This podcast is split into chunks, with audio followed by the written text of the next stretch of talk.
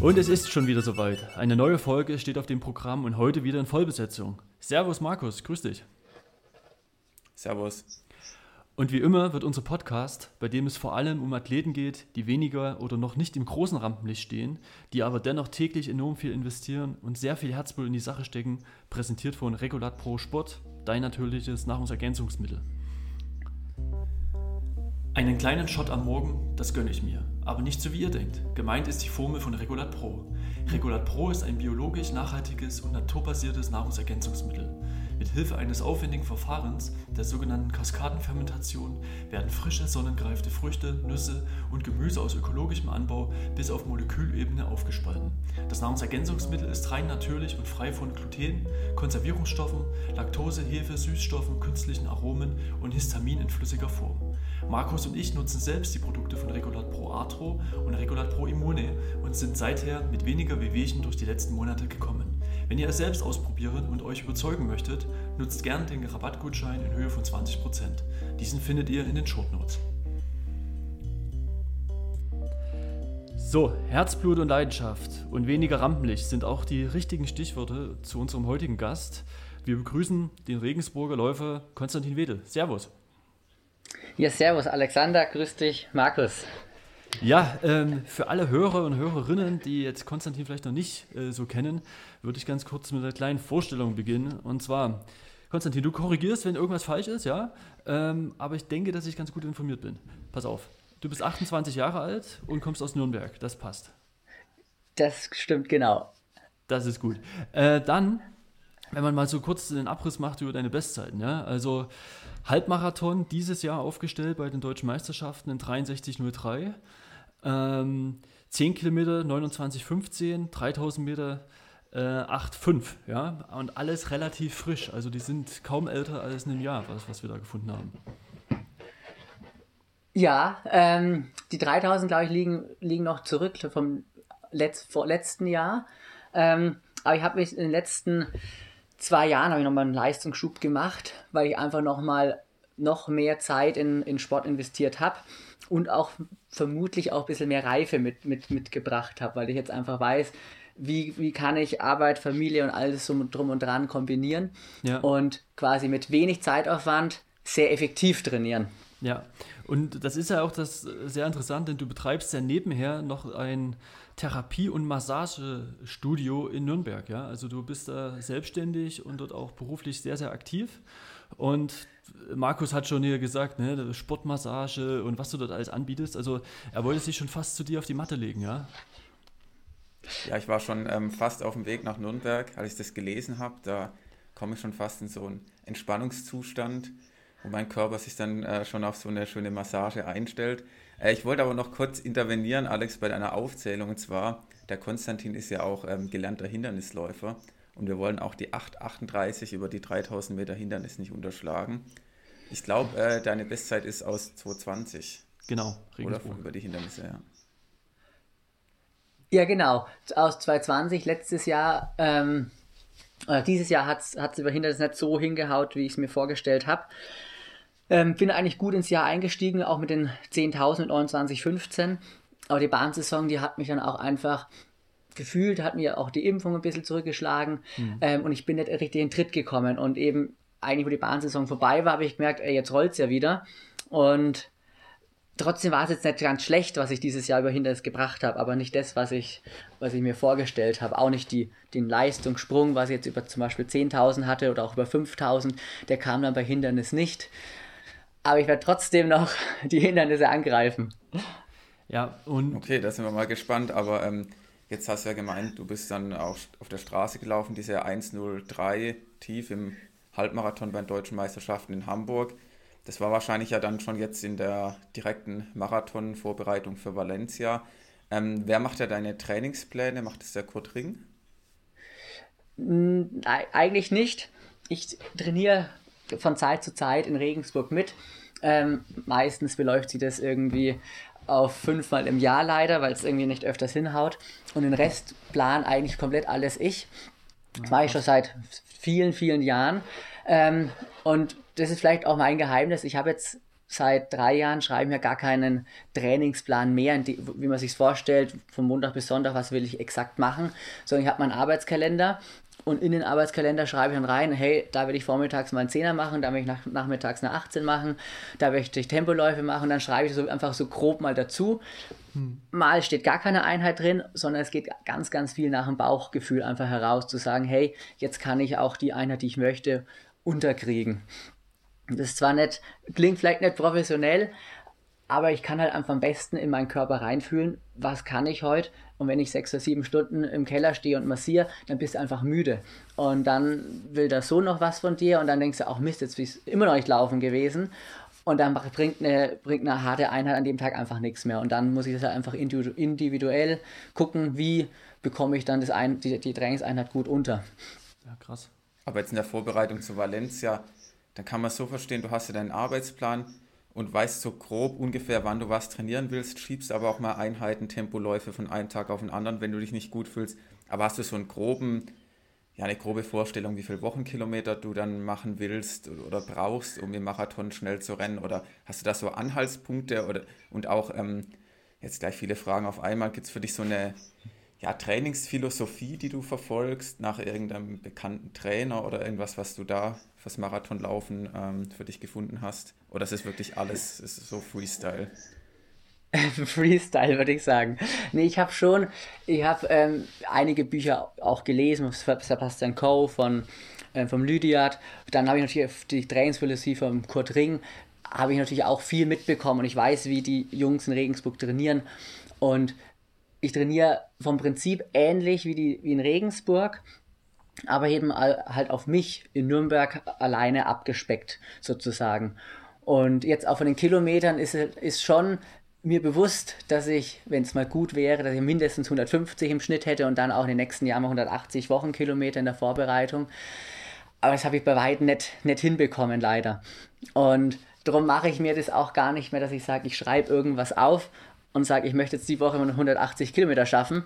Und dann habe ich am Schluss wieder 130 und denke mir, war ein Dreck, ähm, wieder nicht geschafft. Und dann ist es eher wieder demotivierend. Und so denke ich mir jedes, jede Woche, ach, es waren es doch wieder doch 130 und mal 140, wieder 110 und dadurch habe ich nicht diesen, diesen, dieses Gefühl, ich habe was nicht geschafft, was ich mir aufgesetzt habe. Im Hinterkopf weiß ich ganz genau, da muss deutlich mehr kommen, aber es ist immer noch ein bisschen eben die Schwierigkeit, es zeitlich ähm, unterzukriegen. Aber wie viel hast du jetzt konkret in der Vorbereitung für Valencia gemacht im Wochenschnitt? Was war das so dein Durchschnitt an Wochenkilometern? Also es waren jetzt unter, die letzten zwölf waren jetzt unter 130 Kilometer. Ich hatte ähm, zweieinhalb Wochen habe ich Urlaub, Trainingslager kombiniert. Eine gute Woche war ich mit der Familie weg und dann nochmal eine Woche alleine. Und da hatte ich dann, wo ich alleine war, auch mal eine Woche mit 200 Kilometer drinnen. Aber halt daheim oft halt nur um die 120 rum. Mit 120 Wochenkilometer, 2 Stunden 14 Marathon ist, ähm, ja, sag ich mal, so Aufwand, Nutzen, Verhältnis eigentlich schon fast das Maximum rausgeholt von dem, was ich jetzt so von anderen höre. Also da gibt es manche, die trainieren ja 200 Wochenkilometer im Schnitt vom Marathon in 2 Stunden 20 also bei den Männern wohl, wohlgemerkt. Ja. Und das ist ja schon, finde ich jetzt schon ähm, beeindruckend. Vielleicht solltest du beginnen, selbst ein Buch zu schreiben, wie das funktioniert. da, da wirst du noch ein bisschen in der, in, in der Schreibgestaltung noch ähm, lernen. Ich bin nicht so der beste ähm, Schreiber, aber da wirst du jemanden holen. gut erreichen und irgendjemand formuliert das dann schon noch schön aus. Vielleicht ist das Geheimnis auch die Massage, ja? Äh, richtig regelmäßig. Ja, genau. Nee, ich habe, ähm, vielleicht war das auch das Positive. Hm. Wo ich im Trainingslager war, ich, ich liebe ja mein, mein, mein Südtirol, in Oberfinchgau. Und da war ich jetzt eben dann, was waren es am Schluss, neun Tage war ich dort zum Trainieren. Da habe ich auch viele Höhenmeter gemacht und viele Kilometer. Und dann dachte ich mir, hey Wahnsinn, jetzt habe ich ja wieder 200 Kilometer geschafft dort vor Ort. Das ist doch super. Und dann habe ich da auf dem Weg nach Valencia zum, zum Kurt zu Doris auch gesagt, ja und, wie hat das Training funktioniert? Sag ich, ja super, ich schätze 145 habe ich schon im Schnitt. Und jetzt habe ich eben nach dem Wettkampf erst dann geguckt und habe festgestellt, oh, 122 war es. Jetzt dachte ich mir, naja, es war doch nochmal einiges weniger, wie ich gedacht habe. Und es war vielleicht auch gut für den Kopf, dass ich gedacht habe, ey, ich habe doch eigentlich echt viel trainiert. Aber im Nachhinein denke ich mir, oh nee, war es doch nicht. Aber ähm, mehr ging nicht. Also, genau. Man muss ja, halt gut, vielleicht also, auch da sagen. Gehört auch ein Talent dazu wahrscheinlich. Also der Alex hat schon ein bisschen sich informiert und ähm, hat gesehen, ja, ich, du kommst ich, ja ursprünglich vom, vom Fußball, ja, wie, wie so gefühlt jeder zweite Läufer am Ende oder ja, das machen ja so viele in Deutschland ähm, als Kind Fußball spielen. Und da gab es dann so einen ähm, Cooper-Test, so einen 12-Minuten-Lauf, an dem du teilgenommen hast. Sag vielleicht nochmal was dazu. Ähm, ja, führ mal ein bisschen diese Geschichte aus. Ich fand die ganz lustig, als sie mit der Alex erzählt hat. ja. Ja, ich habe damit, das war im Dezember, November war ich, tatsächlich an meinem Geburtstag, am 22.11. war ich ähm, 2010 ähm, beim, beim Jörg im, im Training, im Stützpunkttraining, das allererste Mal.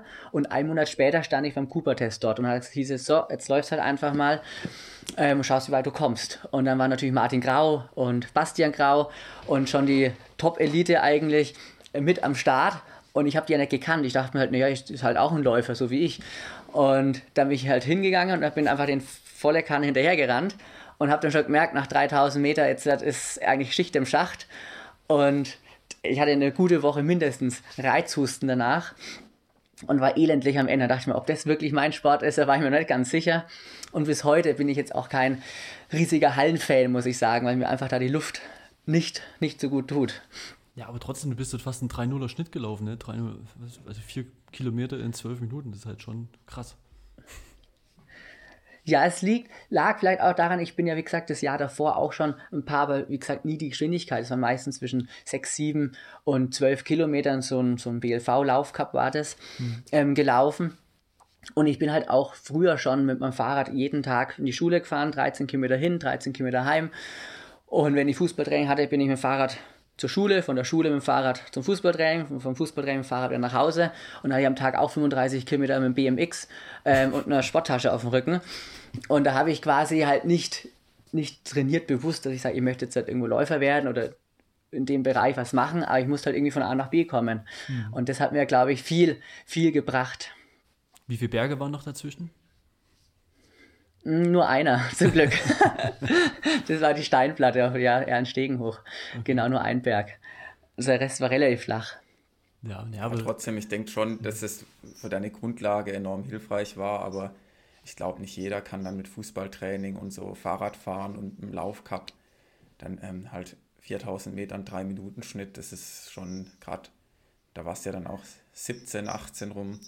Das ist ja schon, ähm, ja, da gehört man dann schon zur ja, erweiterten deutschen Spitze in dem Bereich und ähm, das hat sich dann auch gezeigt, du bist ja kurz darauf auch, glaube ich, Landesmeister dann geworden, über 1500 Metern, 3000. Ja, also, ähm, also, also mich interessiert gerade noch laufen. die Reaktion von, von Basti und Martin Grau. Ja, ja genau.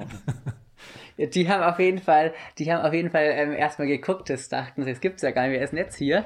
Und ich habe geguckt, wer, ist, wer, wer sind denn die überhaupt? ähm, weil ich, das war, glaube ich, das war dann kurz danach nochmal, sind wir in Neuhaus, da kommen, kommen die ja her aus der Gegend, mhm. ähm, so einen Volkslauf gelaufen. Und ich habe eben von dem BLV-Lauf Cup jeden Lauf immer gewonnen, hat es immer 21 Punkte gegeben. Mhm. Und da bin ich gerannt und denke mir so, die sind ungefähr so alt wie ich, das gibt's ja nicht. Wie, seit wann kann jetzt einer hier so schnell laufen? Mhm. Und dann sind die eben Martin 1, Basti 2 und ich bin Dritter geworden. Mhm. Und da habe ich gesagt, so ein Scheiß, jetzt muss ich noch einen Lauf laufen, weil ich wollte eben das Ergebnis streichen, weil du mhm. konntest quasi eins streichen lassen. Und dann bin ich beim Kerberlauf in Fürth nochmal gelaufen da waren die Jungs nicht dabei. Und ab also dem Zeitpunkt quasi... Die, die Siegesserie durchgehalten haben, ja? Ja, genau. Ich habe dann quasi, das, ich glaube, sechs oder sieben Rennen wurden gewertet. A, 21 Punkte, das war quasi volle Punktzahl. Mhm. Und da war ich aber wirklich noch Fuß, Fußballer. Und das war mir irgendwie wichtig, dass ich da sage, jetzt will ich da noch die drei Punkte mir gut machen, die ich da in Neuhaus gegen Basti und Martin verloren habe. Okay. Aber es ist eine schöne Geschichte gewesen, weil ab, ab danach haben wir ja quasi ja auch im gleichen Verein zum Teil auch trainiert, dann ununterbrochen miteinander Zeit verbracht und auch immer gute, gute Freundschaft gehabt. Und das ist, das ist das Schöne im Sport, dass man während einem Wettkampf sich denkt, ey, der geht mir jetzt auf den Senkel und danach ist wieder alles bestens. Das ist einfach, einfach schön. Aber bist du dann gleich zu dem Verein gewechselt, wo auch Basti war? Ich hatte ja noch irgendwas gelesen, dass du mal auch. Nee, ich war dann noch in Fürth. Ich genau. war in Quelle Fürth ja. für zwei Jahre und bin dann, weil ich habe mit quasi mit 16 habe ich äh, mit dem Laufen begonnen und wo ich dann 18 war, konnte ich auch Auto fahren und dann bin ich nach Höchstadt gewechselt. Und dann konnte ich quasi dem Auto immer alleine nach Höchstadt fahren. Ah, okay. Und wie kam es dann, wann, wann hast du dann begonnen, ähm, das dann auch länger zu betreiben und hast du dann auch schon äh, parallel die, äh, die Ausbildung gemacht zum Therapeuten? Ähm, Im Endeffekt habe ich mit Ende 15 quasi mhm. die Ausbildung zum Raumausstatter gemacht. Ah, okay. Und das war der entscheidende Punkt, wieso ich eigentlich vom Fußball dann zum Laufen gegangen bin, weil der Trainer damals gesagt hat, du ähm, spielst nur Stamm, wenn du auch dreimal Woche zum Training kommst. Und dreimal mhm. Woche Training ging halt mit der Arbeit nicht, halt die Fußballtrainingszeiten nicht. Und dann bin ich halt zum Jörg gekommen in die, in die Trainingsgruppe und da habe ich mir gedacht, ach so, fünfmal Training geht ja auch die Woche, aber halt individuell. Ja. Und da war ich aber auch relativ schnell auch ziemlich verletzt mit, mit Knochenhautentzündung über 10, 12 Wochen und Läuferknie. Da habe ich im Endeffekt einmal alles verletzungsmäßig durchgemacht, was man so kennt. Mhm. Ähm, Achillessehne ist zum Glück verschont geblieben bei mir. Aber alles andere hatte, hatte ich auch mal Schmerzen gehabt. Und das war eigentlich das Positive jetzt auch im Werdegang für mich, hm. Auch wenn es natürlich nicht schön ist währenddessen. Aber ich habe halt ganz viel meinen Körper kennengelernt. Und dann habe ich schon angefangen zu, festzustellen, hey, du kannst nicht immer nur blind auf jemanden vertrauen, der was sagt, sondern du musst immer noch auf dich schauen, wie geht sie dabei. Und dann habe ich eben 2016 erst mit meiner Massageausbildung angefangen. Das war nochmal sehr, sehr intensiv, weil dann 40 Stunden äh, Ausbildung plus Training war halt wieder, wieder schlecht. Also habe ich im Endeffekt dreieinhalb Jahre Ausbildung als Raumerstatter gemacht, dann habe ich fünf Jahre als Geselle gearbeitet, aber da Teilzeit, dann wieder 40 Stunden Ausbildung als Masseur und mhm. wo ich mit der Ausbildung fertig war, dann habe ich wieder sagen können, jetzt mache ich wieder ein bisschen weniger. Und dann habe ich ein Anerkennungspraktikum in Südtirol gemacht und das war natürlich hervorragend. Da konnte ich dann ziemlich gut trainieren und währenddessen etwas weniger arbeiten wie geplant. Und dann habe ich auch eben auf dem Halbmarathon da direkt eine 65, 15 müsste es gewesen sein in Freiburg, laufen können. Da habe ich schon gemerkt, wenn ich halt ein bisschen mehr trainiere, dann geht halt auch mehr. Mhm. Und das ist jetzt auch mein Ziel in den nächsten Jahren, dass ich nach und nach die Arbeit trotzdem, auch wenn ich mich selbstständig gemacht habe, reduzieren kann und halt in Sport ein bisschen noch, noch mehr Zeit und noch mehr Energie reinstecken kann. Also, erstaunliche Vita, also auch nochmal den Raumausstatter gemacht. Das, das hat ja nicht so getaugt. Oder war es einfach dann die, die Leidenschaft bei dem anderen größer? Bei Raumausstatter, mm. ich, ich finde, so mit Büro haben wir gerade neu. Nein. Nee, also ja, also ich finde Raumausstatter schon auch im Nachhinein immer noch einen sensationellen Beruf und ich bin froh, dass ich es gelernt habe, weil ja. daheim kannst du jetzt auch halt viel, viel machen. Ähm, aber du hast dann die Sachen gehabt, dass du sagst, so, jetzt muss ich drei Wochen lang Boden verlegen und danach stehst du bei deutschen Meisterschaften in Jena zum Beispiel in der Jugend. Und dann bist du halt total blau. Und dann kannst halt eigentlich vom ersten Meter an merkst du, heute geht nichts. Und das hat mich geärgert. Und dann habe ich gesagt, so, ich gehe jetzt, Raumausstattung sind ja vier Bereiche von ähm, Wanddecke, hm. Boden, Dekoration und Polstern. Mhm. Und da habe ich gesagt, okay, ich gehe jetzt in eine reine Polsterei. Mhm. Und da konnte ich dann eben auch, ja, fast Gleitzeit arbeiten. Ähm, da konnte ich quasi ein bisschen kommen und gehen, wie ich wollte. Aber wenn ich halt da war, bin ich eigentlich meistens weggekommen, weil dann hieß es, das musst du machen und das musst du noch machen. Und so habe ich im Endeffekt, war ich 20 Stunden angestellt, aber war oft auch bei 35, 40 Stunden, ja. weil ich halt nur 20 Urlaubstage hatte. Und dann konnte ich halt mit den Überstunden sagen, so jetzt darf ich auch endlich mal mit nach Flagstaff ins Trainingslager oder nach Südafrika. Mhm. Und da habe ich mir halt immer quasi mit den Überstunden mir dann das Trainingslager ähm, ermöglicht. Ah, und immer den gleichen Fehler gemacht. Wenn ich heimgekommen bin, dachte ich mir, ey, ich muss ja wieder arbeiten, ich habe ja keine Überstunden mehr. Anstatt noch zu, zu sagen, eine Woche lang legt die Beine hoch. Und da habe ich mich oft nach der Höhe dann einfach auch danach einfach dann kaputt gemacht. Auf dem Boden oder irgendwas anderes. Also interessant. Also ja, genau. diese, äh, Sprichwörtlich am Boden, ja. Ja, ja. Ähm, ja, also ich, ich finde find sowas ja immer mal noch, noch interessant, um mal so ein Gefühl zu bekommen. Halt drei Wochen, was du sagtest, irgendwie nur einen Boden zu verlegen und so weiter. Das ist natürlich jetzt nichts Schönes, ne? Ja, abgefahren und, und trotzdem. Nee, also. Hm? Ja, an sich ist, wie gesagt, die Arbeit äh, sehr, sehr schön. Auch in der Polsterei fand ich super.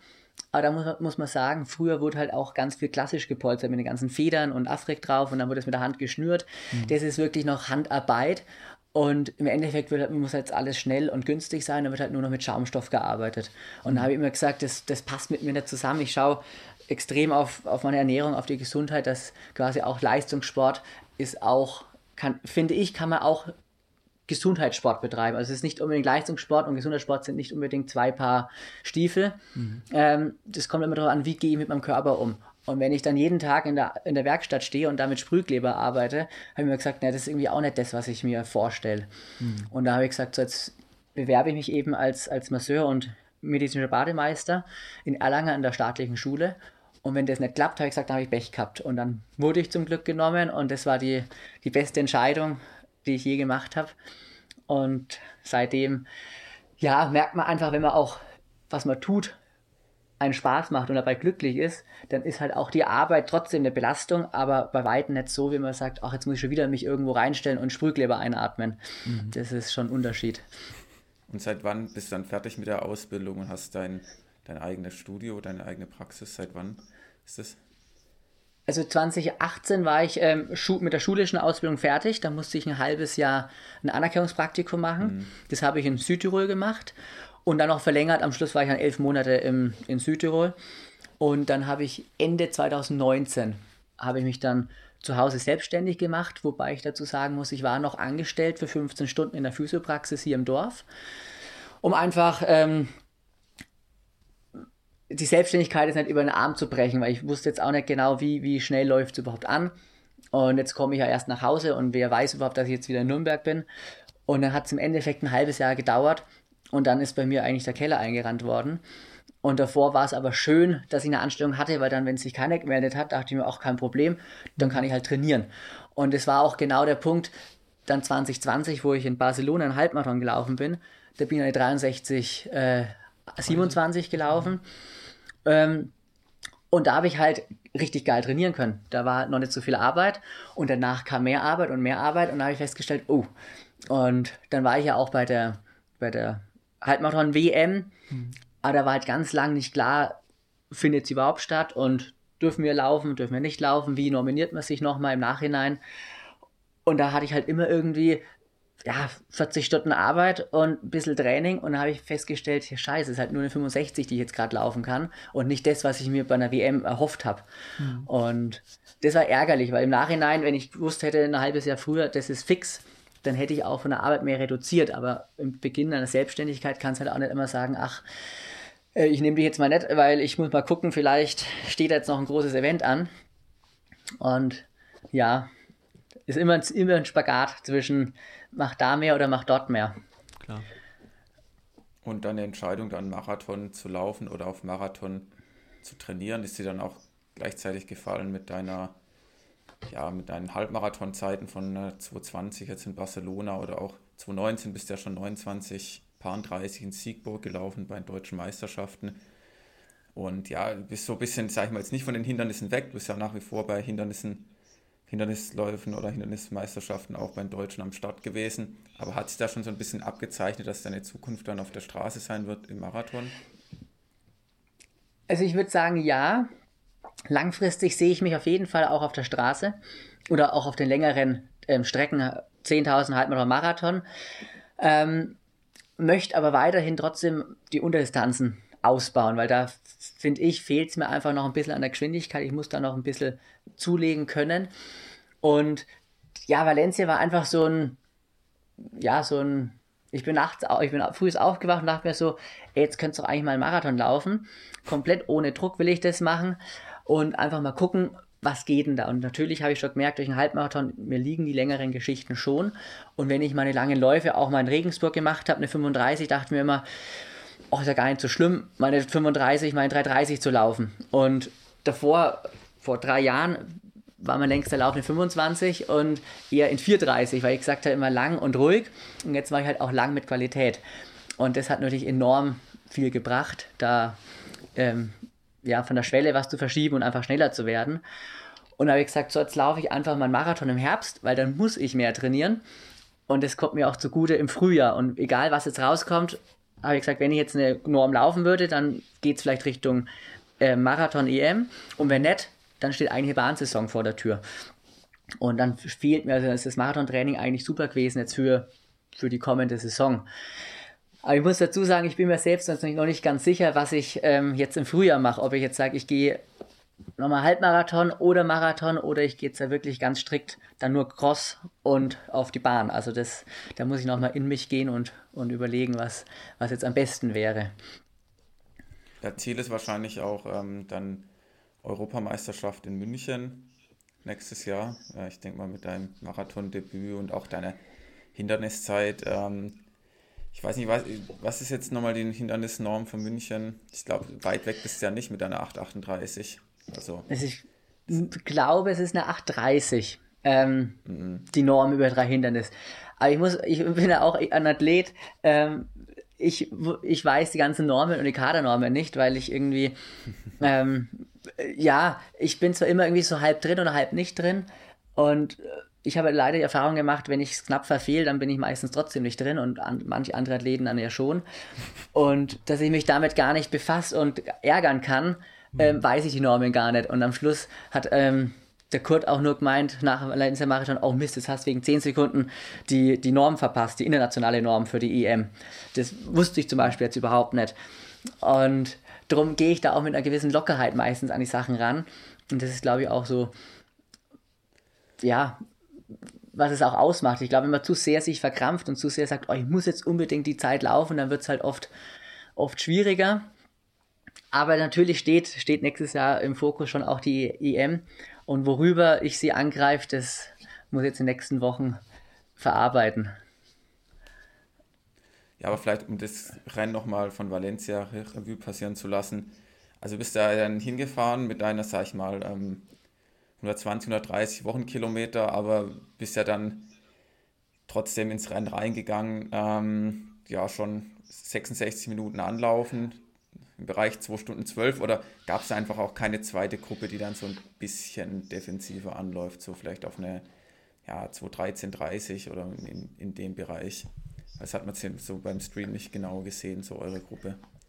Ja, ähm, ich habe im Endeffekt schon schnell loslaufen wollen, aber nicht so schnell, wie wir es am Schluss gemacht haben. Also unsere Gruppe, es war, gab ähm, fünf, fünf Gruppen und ich war in der vierten Gruppe und die ist halt 306, 307 hieß es, ähm, laufen die an auf 65, 45. Und das dachte mir, oh, ist schon ganz schön schnell. Aber die zweite wäre bei 67 ähm, bisschen was gewesen, 67, 15 glaube ich. Und habe ich gesagt, das ist mir aber zu, zu langsam. Und im Endeffekt war es aber am Schluss so, der erste Kilometer war 3,15, der zweite Kilometer war 2,58. Es war auch jetzt nicht so ähm, rhythmisch von dem Pacemaker, muss ich sagen. Und wo sie gemerkt haben, irgendwie die Gruppe läuft ja gut mit, sind sie auch schneller geworden. Und am Schluss ist ja der Tom mit 65,15 durch. Und ich habe bei Kilometer 18 gesagt, so, jetzt wird der Wind noch mehr, ich, ich muss einen Tick rausnehmen. Auch der Hendrik hat dann auch rausgenommen. Und dann sind wir bei 65,38 auf dem Halbmarathon durch. Und die zweite Hälfte hat es einfach nochmal brutal gefühlt irgendwie ununterbrochen gestürmt und immer mit Gegenwind. Und vom Veranstalter hieß es halt von Kilometer 13 bis 17 hast du Gegenwind und danach hast du wieder Rückenwind. Aber den Rückenwind habe ich irgendwie nie wahrgenommen. Und da hat es natürlich schon den Zahn gezogen, dass du eigentlich die zweite Hälfte ständig gegen Wind gerannt bist. Und dann auch noch die Wade zugemacht hat, dann hatte ich wirklich einfach rechte Wade, totale, totale Schmerzen, dass das nicht richtig abdrücken konnte. Und sonst wäre es ja gut gegangen. Und so musste ich halt immer gucken, wie viel Druck kann ich geben, dass ich jetzt nicht einen Krampf richtig bekomme. Und so war es dann eigentlich ab Kilometer 25, bin ich komplett alleine gelaufen und habe versucht, irgendwie nach vorne zu kommen. Und die letzten zwei, da ging es dann eigentlich, da bin ich dann auch nochmal sichtbar langsamer geworden, weil ich einfach keinen kein Fuß mehr von anderen bekommen habe, muskulär gesehen. Ja, und ich denke, bei anderen, ja, bei anderen Bedingungen, wenn jetzt so viel Wind, hättest du vielleicht die Wadenprobleme vielleicht später bekommen. Und ich weiß bis heute noch nicht genau, wieso ich es überhaupt bekommen habe. Das ärgert mich ein bisschen, weil die Muskeln haben sich eigentlich gut angefühlt. Aber ich habe vielleicht mit dem Wettkampfschuh auch ganz wenig trainiert. Ich habe mit dem einen einzigen Longrun gemacht, der Rest waren ähm, klassische Dauerlaufschuhe. Und dich drückt es halt schon mit den Wettkampfschuhen deutlich mehr auf den Vorfuß. Und ich denke, das hat vielleicht die Wade ein bisschen mehr beansprucht am Schluss. Was bist du gelaufen? Bist du gelaufen? ja. Ich bin den, den Vaporfly Next Prozent gelaufen. Ja, aber trotzdem bist du ja eigentlich gut durchgekommen, ja. Ich meine, so eine Wadengeschichte, äh, Markus, kennst du das auch, wenn du dann immer so rausnehmen musst und jedes Mal, wenn du ein bisschen mehr machst, dann, dann macht sie so zu. Das ist irgendwie, irgendwie Kacke, ne, fürs Laufen. Und das gerade so im Wetter. Ja, das ist wirklich Kacke. So die Streckenlänge, noch die Tempobereiche, wo der Konstantin unterwegs ist, aber ich kann mir das auf einem ganz anderen Niveau, sag ich mal so, auch ähm, nachvollziehen und vorstellen. Ich finde es trotzdem krass, dass du noch eine 214 ja, dran bist. 17 ähm, ich mein, Kilometer vor, alleine. Vor zehn Jahre wäre das noch so die Topzeit in Deutschland mitunter gewesen. Da gab es dann nur ja, Arne und äh, Philipp, die in dem, auf dem Niveau gelaufen sind. Und deswegen, es ist ja trotzdem noch echt eine richtig gute Zeit. Und jetzt ist natürlich die, stellt sich die Frage, du hast gemeint, du weißt noch nicht nächstes Jahr, ob Cross und ähm, dann Bahn oder eben Halbmarathon und Marathon. Aber ansonsten, welchen Marathon, wenn wenn es auf Marathon gehen soll, welchen Marathon hast also, du da denn ins Auge gefasst oder welcher könnte das da werden im Frühjahr, wo du dann nochmal die EM-Norm angreifen könntest? Vielleicht muss man auch kurz noch einhaken. Ähm, ich, ich würde dir sogar empfehlen, den Marathon zu machen. also, wie du gerade noch sagtest, du bist ein bisschen äh, unentschlossen, ob es jetzt 3000 Meter Hindernis oder doch der Marathon wird, was ja krass ist vom Spektrum. Ähm, aber jetzt mit, mit der Geschichte noch, ähm, dann kann ich mich nur an Markus' Frage anschließen. Du solltest dir den Marathon raussuchen. ja, ähm, das, ist, das ist halt die Frage, auch wo man dann Marathon läuft. Ich finde es halt die Überlegung war jetzt, halt, wenn ich Marathon-Debüt gelaufen und jetzt wäre die Möglichkeit, im Frühjahr direkt wieder Marathon zu laufen, mit dem Gedanken, dass, dass man natürlich eine IM-Norm laufen möchte und dabei sein möchte. Das heißt, ich hätte jetzt als Marathon-Debütant drei Marathons in einem mhm. halben Jahr grob gesagt. Und das fand ich jetzt fast wegen viel. Mhm. Auf der anderen Seite ähm, wäre natürlich Sevilla ein interessantes Pflaster dort, vielleicht mit weniger Wind. Ähm, aber der ist halt schon ziemlich voll. Ich glaube, da wird es schwierig sein, reinzukommen. Aber das wäre vom, vom Training her, fände ich es jetzt ganz gut, weil es mir jetzt relativ gut muskulär geht, mhm. wo ich sage, ich könnte mir jetzt auch vorstellen, wieder weiter zu trainieren. Weil jetzt auch die Marathon-Vorbereitung halt jetzt nicht so am Limit war, wo ich sage, um Gottes Willen, ähm, noch einen Kilometer mehr hätte ich nicht geschafft. Mhm. Und wenn ich jetzt quasi einfach den Marathon Vorbereitung mit Valencia Marathon einfach ein bisschen länger ziehe, kann ich mir vorstellen, dass das Sevilla sehr gut geht. Wenn ich jetzt aber richtig rausnehme und sage, ich mache dann Hannover, das wäre die andere Variante, dann ist es halt nochmal dann nur vier Monate wieder bis zur EM und dann hast du halt vier Monate, vier Monate, vier Monate und wenn man sich jetzt die ganzen Profis anschaut, die laufen halt in der Regel auch maximal halt zwei Marathons im Jahr. Drum bin ich jetzt am überlegen, ob ich mir jetzt direkt blind in Anführungsstrichen jetzt in das Marathongeschehen reinstürzen soll oder ob ich einfach sage, komm, vielleicht läufst du einfach einen Herbstmarathon mit einer vernünftigen Vorbereitung und machst jetzt da vorne Bahnsaison. Hm. Aber. Ja, schwierig, ne? Ja, Auf der einen Seite ist halt EM jetzt auch nicht so oft. Äh, du kommst aus Bayern und München ist nicht weit weg. Das wäre schon cool, ja. Aber du hast natürlich. Ja, unbedingt. Auch, du hast natürlich auch viel Erfahrung gesammelt, ja, was es heißt, dann auch zu ja, zu viel zu machen und dann auch wieder ähm, verletzt zu sein und so weiter. Ne? Und ich glaube, das lässt, jetzt, äh, lässt sich auch ein bisschen mehr grübeln, als jetzt, ja, wenn, wenn du vielleicht die Erfahrung nicht gemacht hättest in den letzten Jahren. Ja, wobei die Verletzungen, die habe ich jetzt in den letzten Jahren eigentlich ziemlich ähm, vom Tisch. Also ich habe die mhm. ersten drei, vier Jahren, wo ich mit Lauf begonnen habe, schon oft die Anpassungserscheinungen gehabt, dass einfach der Körper sagt, hey, jetzt muss alles umstrukturiert werden zum Läufer. Mhm. Aber seitdem habe ich muskulär fast gar keine Probleme mehr gehabt. Auch jetzt im Training nie und auch die letzten Jahre hatte ich nie irgendwas, wo ich sage, Mist, jetzt habe ich Achillessehne oder Knie und kann nicht mehr laufen. Also ich glaube schon, dass ich muskulär eine Marathonvorbereitung gut durchziehen kann, ohne Verletzung. Aber die Frage ist einfach auch energetisch, ob ich das dann schaffe, dass ich sage, ich kann, weil ich, ich frage mich, wieso, tut, wieso tun andere ähm, Weltathleten nicht einfach drei oder vier Marathons laufen, weil da könnten sie ja richtig Geld abräumen, tun sie ja auch nicht. Und darum weiß ich jetzt nicht genau, äh, wieso man meistens sagt, man läuft maximal zwei Marathons pro Jahr. Hm. Aber, Aber man könnte macht, ausprobieren. Macht nur 120 Wochenkilometer in der Vorbereitung, von daher. ja, genau. Ich denke, ähm, dass die Vorbereitung da natürlich auch ausschlaggebend sein wird. Ja, ja. ja ich glaube aber 3000 Meter Hindernis ist die Konkurrenzsituation ähm, ja, schon höher. Ja. Schon auch definitiv da, aber ich schätze über den Marathon im Moment höher ein, dass dort sind jetzt ja echt viele auf die Straße gewechselt, viele rennen Marathon. Gut, man kann es noch sagen, ist ein bisschen aufgeteilt in entweder EM oder WM. Aber im Hindernis, wenn du da nochmal einen Sprung machst und dann unter 8,30 rennst, ich meine, dieses Jahr sind in Deutschland drei unter 8,30 gelaufen gut, kann man sagen, ja, knapp drüber. Patrick Hall ist ja 8,30 und ein paar zerquetschte gelaufen. Martin Grau ist ja auch so ein Kandidat. Er hat Felden aufgehört. Schneider, 8,38, Nick Martin, Jäger. Martin Ach, stimmt, ja, Martin hat. Ja. Ja, wer ja, weiß, vielleicht äh, startet er nächstes Jahr nochmal durch. Nee, ich meine nur, ähm, es gibt ja schon viele im Hindernislauf, ähm, die dann so im Bereich um die 8,30 bis 8,40 unterwegs sind. Du, du jetzt ja auch noch. Und äh, ja gut, je nachdem, wie jetzt deine, ja, deine aerobe Basis nochmal einen Schub bekommen hat durch das äh, Halbmarathon- und Marathontraining, vielleicht wirkt es auch auf die Hindernisse dann aus. Ja, aber ich würde jetzt nicht sagen, über ähm, Marathon ist es gerade einfacher, zu einer Europameisterschaft zu kommen. Glaube ich nicht. Ja, das glaube ich eben auch nicht. Aber im Endeffekt ähm, ist es halt für mich eine Herzensangelegenheit, dass ich sage, ich will einmal mit meinen Hindernissen abschließen können, wo ich sage, okay, jetzt habe ich das erreicht, was ich mir auch vorgestellt habe. Ähm, aber da war ich immer irgendwie, dann hatte ich keine Hürden zur Verfügung, dann hatte ich keinen Wassergraben, dann konnte ich gar nicht Hindernis trainieren, dann habe ich halt viel flach trainiert. Und wenn du halt am Schluss im Wettkampf stehst und sagst, hey, jetzt habe ich meinen allerersten äh, Balken vor mir und meinen allerersten Wassergraben, dann gehst du natürlich ins Rennen schon ziemlich ängstlich rein, nach dem Motto, naja, gucken, wie hart ist denn der Balken überhaupt? Und jetzt habe ich mir eben dieses Jahr habe ich mir Hürden gekauft und habe gesagt, so, jetzt will ich mit Hürden trainieren. Aber dann war, war ich halt ein bisschen neben der Rolle gestanden im, im Sommer. Zumindest über vier, fünf Wochen ziemlich schlecht da gestanden. Und dann ging es langsam besser, aber im Endeffekt war es erst nach der deutschen Meisterschaft, wo ich gemerkt habe, oh ja, jetzt kommt es langsam. Ich habe nicht, nicht mal mehr 1000 ein 3-0 laufen können. Und dann habe ich gesagt, so, 5000 Meter, jetzt machst du einfach mal 5 mal 1000 in 255. Und dann ist einfach mal mit 250 rausgerutscht. Und dachte mir, oh, das ist aber jetzt mal wieder gut gewesen. Und dann vor, vor Ordergame bin ich auf einmal 240 gelaufen und dachte mir, das gibt es ja gar nicht, was denn jetzt passiert.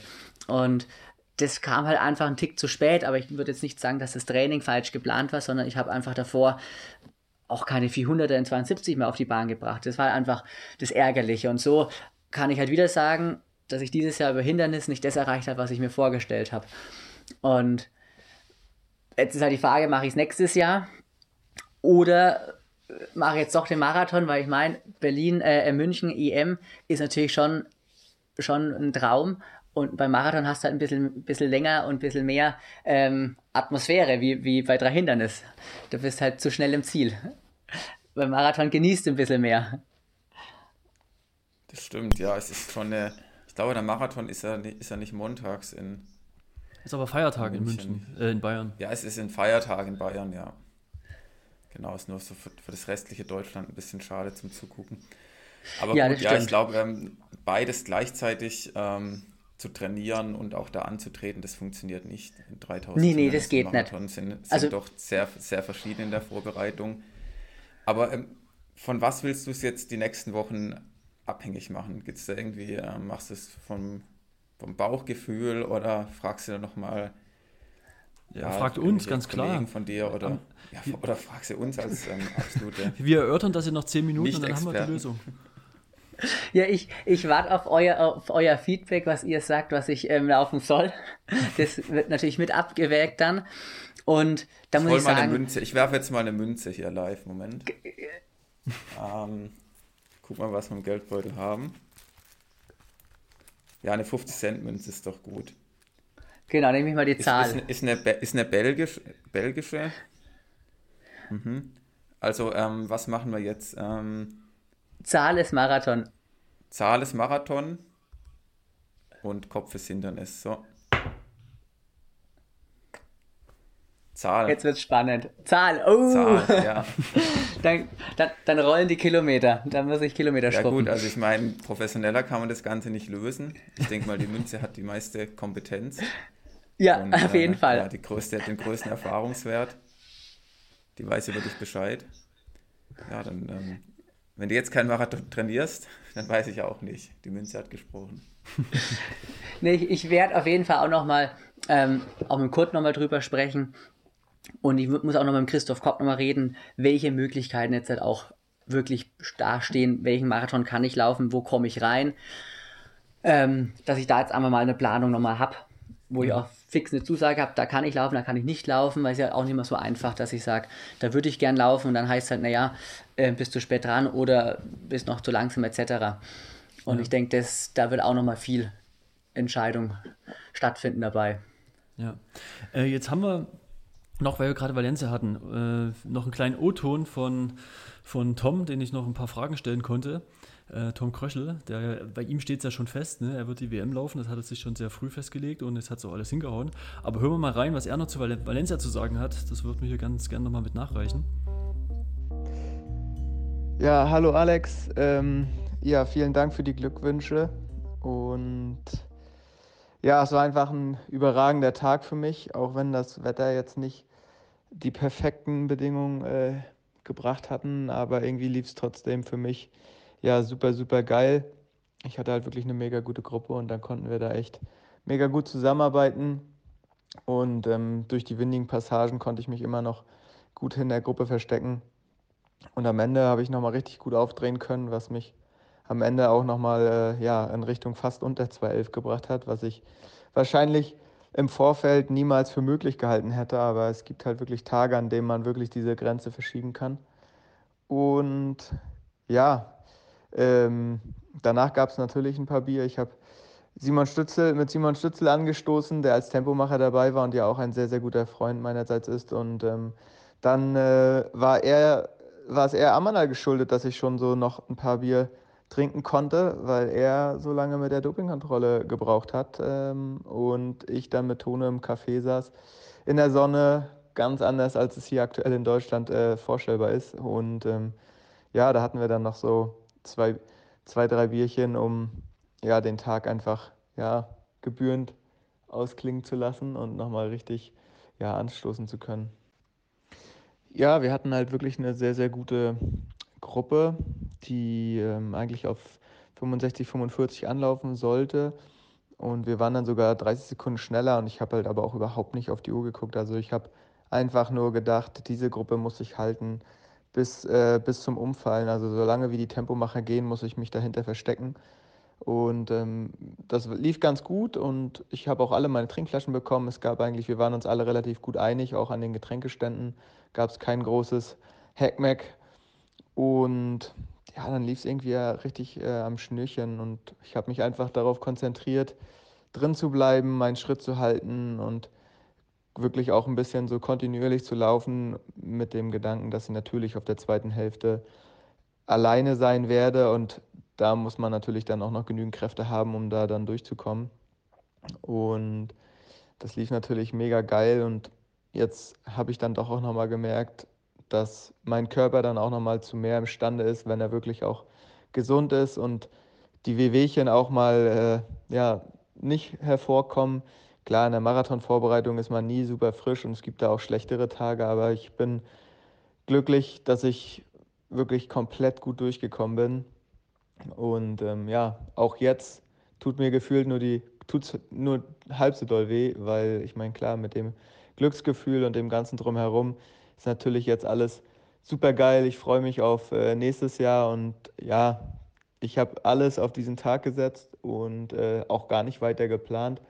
Und jetzt geht es äh, ja gerade erstmal darum, auch mich ins nächste Jahr so ein bisschen neu aufzustellen und auszurichten, um dann ja volle Kraft in Richtung WM zu, äh, zu trainieren.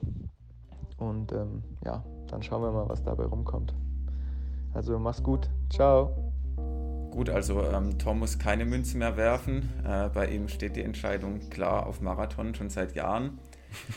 ja, und äh, bei ihm soll es ja auch die Weltmeisterschaft werden und nicht dann die Europameisterschaft. Das heißt auch für dich im Umkehrschluss ein Platz mehr für München. Das müsste ich doch jetzt noch weiter bestärken äh, für den Marathon zu trainieren. Und ich glaube auch, wenn du, ich habe letztens eine Studie gelesen, ähm, da ging es um Wochenkilometer und ähm, Zeiten über 5000 Meter, 10.000 Halbmarathon und Marathon.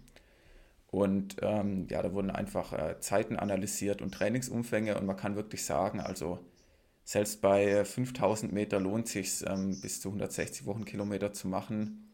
Da steigt eigentlich nahezu noch ähm, linear die, die Leistung dann an und beim Marathon sowieso. Also ich glaube einfach, wenn du 20 Kilometer im Wochenschnitt noch drauflegst und ähm, dann zwei Leute vielleicht sich woanders äh, massieren lassen müssen, dann äh, kann das was werden. Also, Konstantin ist doch schnell. 20 Kilometer ist.